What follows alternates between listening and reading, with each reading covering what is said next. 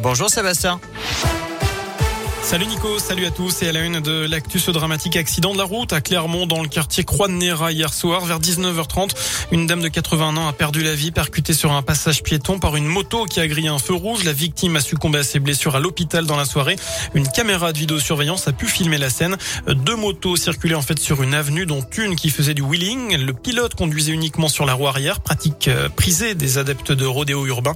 Le pilote et son passager ne se sont pas arrêtés au moment de l'accident. Ils sont activement recherchés un appel à témoins doit être lancé aujourd'hui. Euh, sur Twitter, le maire de Clermont, Olivier Bianchi, précise, je cite, que le phénomène des rodéos urbains n'est pas nouveau.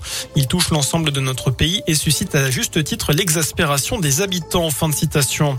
Et puis un Clermontois de 38 ans convoqué dans un an devant le tribunal correctionnel.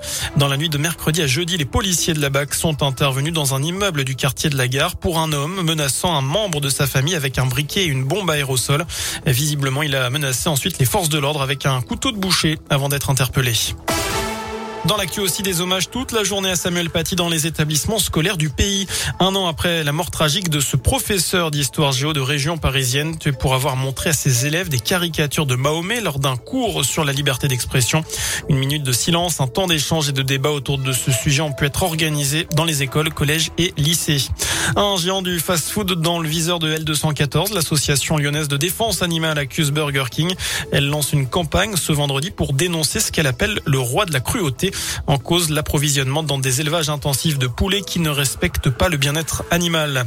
La fin de la gratuité ce vendredi pour les tests Covid. Ils ne sont plus remboursés si vous n'êtes pas vacciné, si vous n'avez pas de prescription médicale.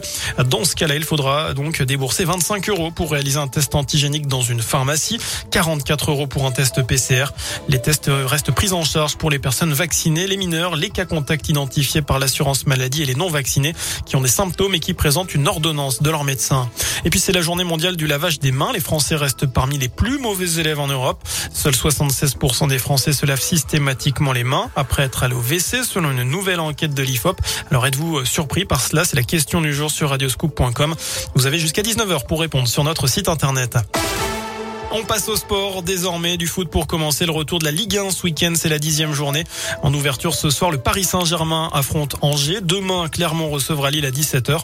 Lyon accueillera Monaco à 21h. Et puis dimanche, saint jouera à Strasbourg à 15h. Le début, le début également du championnat de Pro B ce soir pour la JAVCM. Les Auvergnats ajoutent à Aix-Maurienne à 20h. Enfin, une nouvelle chance de remporter les 220 millions d'euros mis en jeu à l'euro million. C'est le plus gros jackpot jamais mis en jeu. Vous avez une chance sur 139 millions de trouver les 5 bons numéros et les deux étoiles. Voilà pour l'essentiel de l'actualité. Passez une excellente fin de journée.